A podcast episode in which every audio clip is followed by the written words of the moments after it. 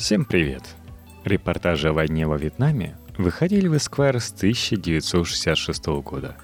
Джон Сек проследил путь первой пехотной дивизии от тренировочного лагеря в Нью-Джерси до базы Лейке. Очерк М размером 33 тысячи слов остается самым длинным в истории журнала. Майкл Гер провел на фронте 18 месяцев. Его репортажи легли в основу сценария «Апокалипсиса сегодня», Пожалуй, пересмотрю на этих длинных выходных. Сьюзан Сонтак, побывав в Ханое, написала антивоенный манифест.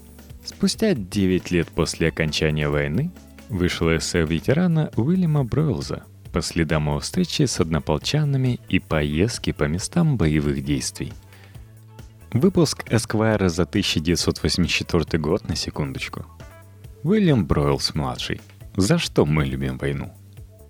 Последний раз я видел Хайерса во Вьетнаме на рисовом поле. Ему тогда было 19. Он служил радистом в моем полку и глубоко презирал дисциплину. Месяцами мы находились с ним рядом.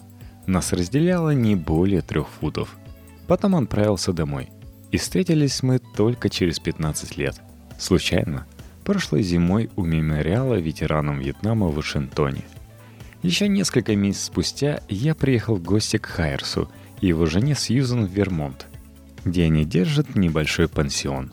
В первое же утро мы стали ни свет ни заря, пытаясь спасти пять новорожденных кроликов. Хайерс соорудил сарай гнездо из соломы и кроличьей шерсти и приспособил лампу, чтобы обогреть детенышей. «Чего люди не понимают?» — говорит Хайерс, нежно поднимая крольчат и по одному пересаживая в гнездо.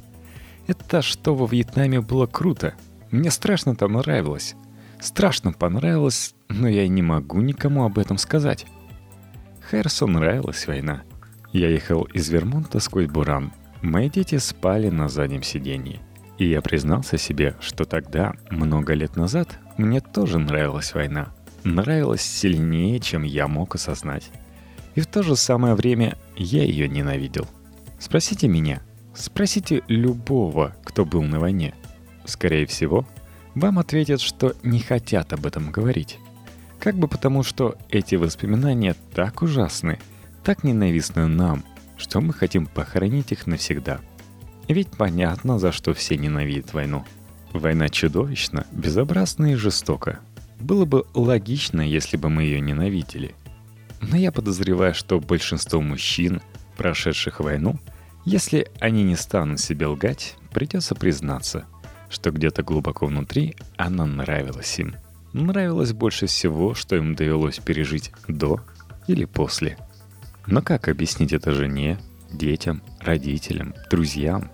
Вот почему мужчины, которым сейчас за 60 или за 70, сидят в своих гаражах и бильярдных по всей Америке и думают, что не было в их жизни ничего лучше дня, когда они высаживались на парашютах на авианосец Сент-Ло – или с боем брали блиндаж на Окинаве.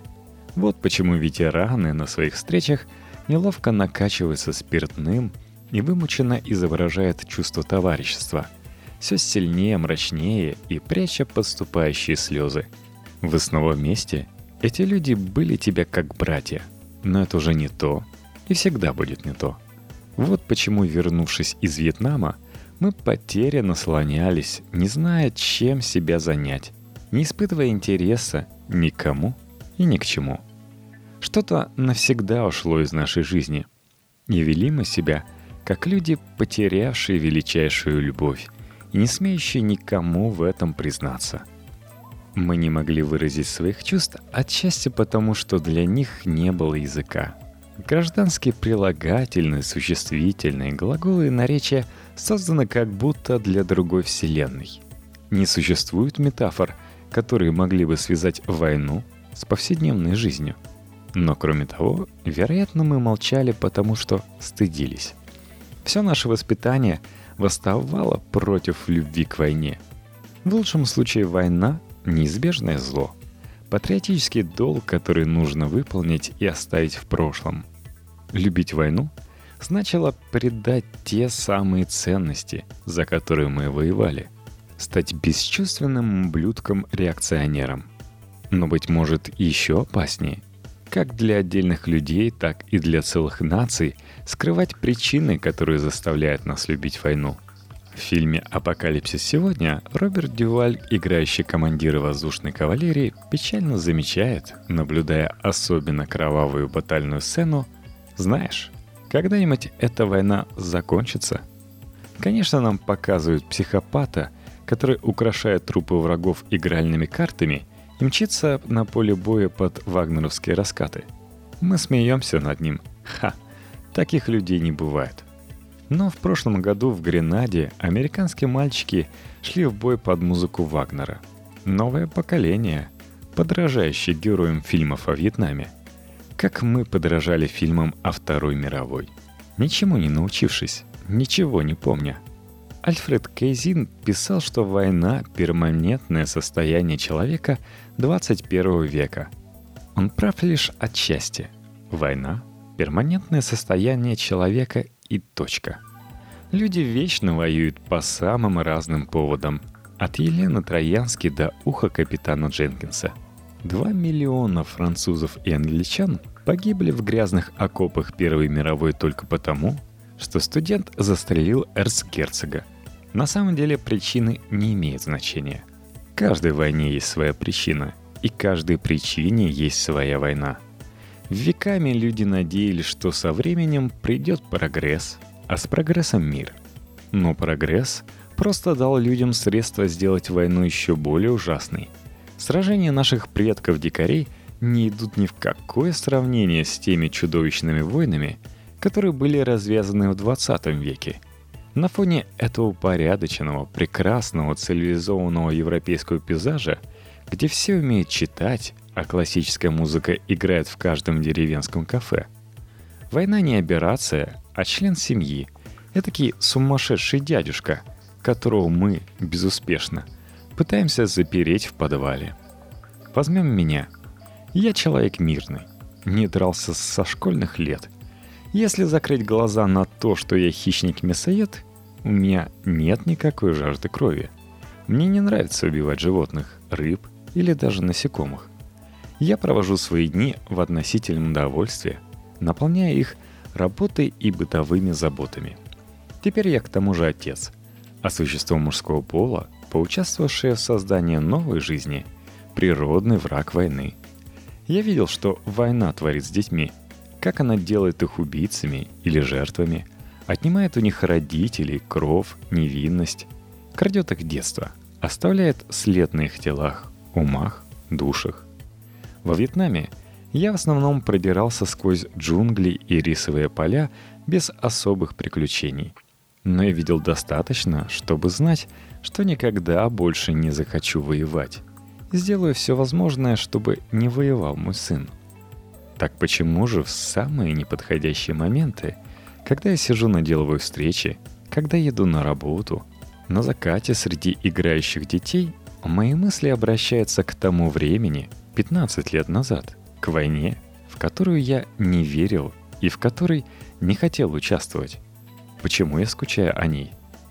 Я скучаю о ней, потому что я любил ее. Любил странной, мучительной любовью.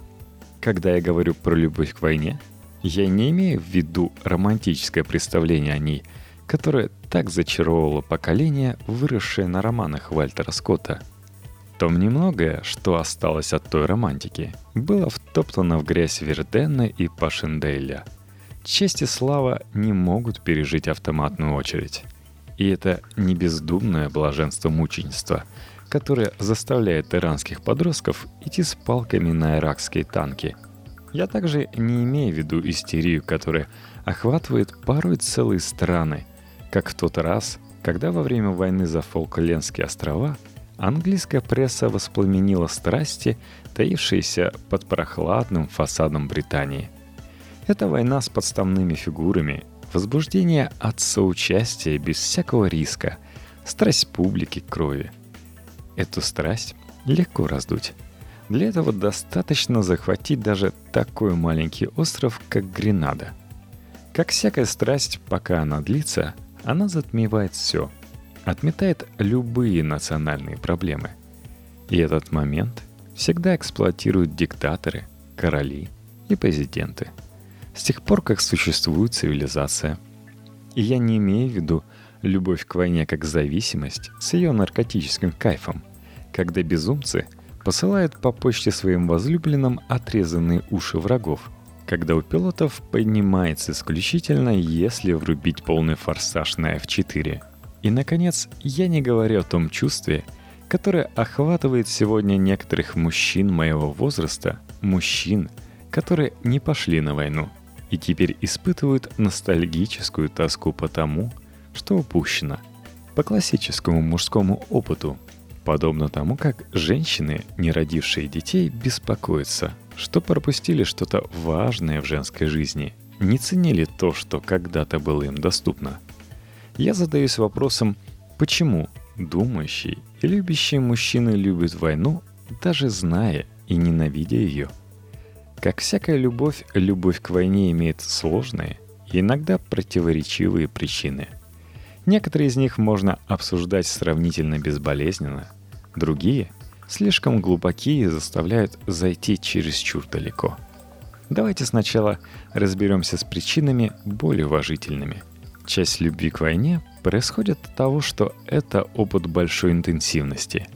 Она коренится в фундаментальной человеческой страсти свидетельства, созерцания событий, которую Библия называет «похоть очей», а морпехи во Вьетнаме называют «трахать глазами».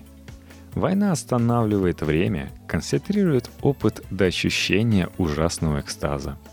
Темная противоположность этого момента страсти отражена в воде греческой вазе Джона Китса. Навек тепла и неприкосновенно, ты вечно дышишь, вечно молода. Война предлагает бесконечную череду экзотических впечатлений, про каждый из которых ты мысленно восклицаешь «охренеть». И их хватает на всю жизнь. Большинство людей боится свободы. Война устраняет эту боязнь. Подобно племенному вождю, она устанавливает порядок и дисциплину, а вместе с ними приходит и чувство безопасности, и непреодолимая жажда бунта, постоянное желание сорваться с цепи, пролететь над гнездом кукушки – Прекрасный пример ночные рейды. Я помню один такой тщательно спланированный и исполненный налет на нашего главного врага. Я имею в виду армию США, а не северных вьетнамцев, с целью добычи легких одеял и жидкого средства для чистки винтовок. Позже, отмечая повышение званий, я повторил такой налет. Целью стали холодильник и кондиционер для нашего офиса. Чтобы не столкнуться с вьетнамской полицией, мы связали простыни и спустились с верхнего этажа склада. Как-то раз мой друг, ныне уважаемый член дипломатического корпуса, спрятался в свернутом восточном ковре, а остальные уехали на грузовики. Ему пришлось возвращаться на базу за 6 миль абсолютно голым. Война крадет нашу молодость, но взамен разрешает играть в мальчишеские игры. Война замещает сложные серые зоны повседневной жизни жутковатой, невозмутимой ясностью. На войне ты обычно знаешь, кто тебе друг, а кто враг, и знаешь, как поступить с теми и с другими. Это, кстати, была одна из наших главных проблем во Вьетнаме. Там отличить друга от врага было нелегко, прямо как в обычной жизни. Война — это бегство из повседневности в особый мир — где узы, призывающие нас к ежедневным обязанностям, узы работы, общества, семьи, исчезают. На войне все ставки сделаны. Это фронтир за последним поселением. Это Лас-Вегас.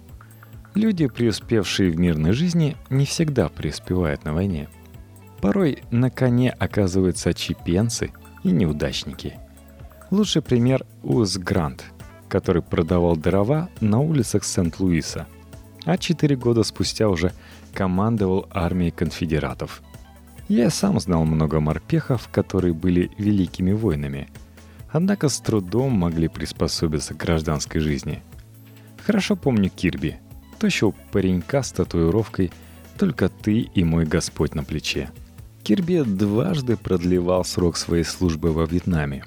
Тогда его связи с официальными организациями любого рода прервались – Он жил один в самых опасных районах, бродил там днем и ночью, одетый лишь в потрепанные армейские штаны с заткнутым за пояс кольтом 45-го калибра.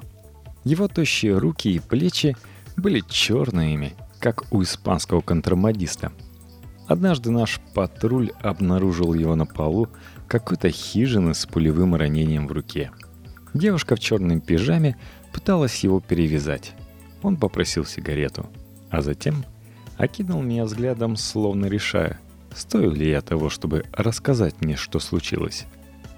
И я хотел съесть немного манго средь бела дня.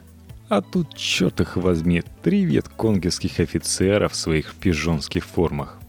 Карта у них на столе разложена, разглядывают ее, расположились как дома. Они смотрят на меня, я на них.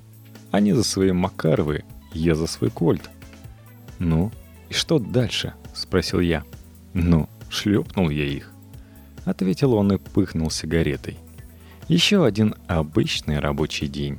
Убил троих, поскольку хотел съесть манго. «Как ты вообще собираешься возвращаться к нормальной жизни?» — спросил я его. Напрасное опасение. Через несколько месяцев десятилетняя вьетконговская девчонка взорвала его при помощи управляемой минной ловушки — Война — это чудовищная, смертельная игра. Но это именно игра. Лучшая из всех. А мужчины любят игры.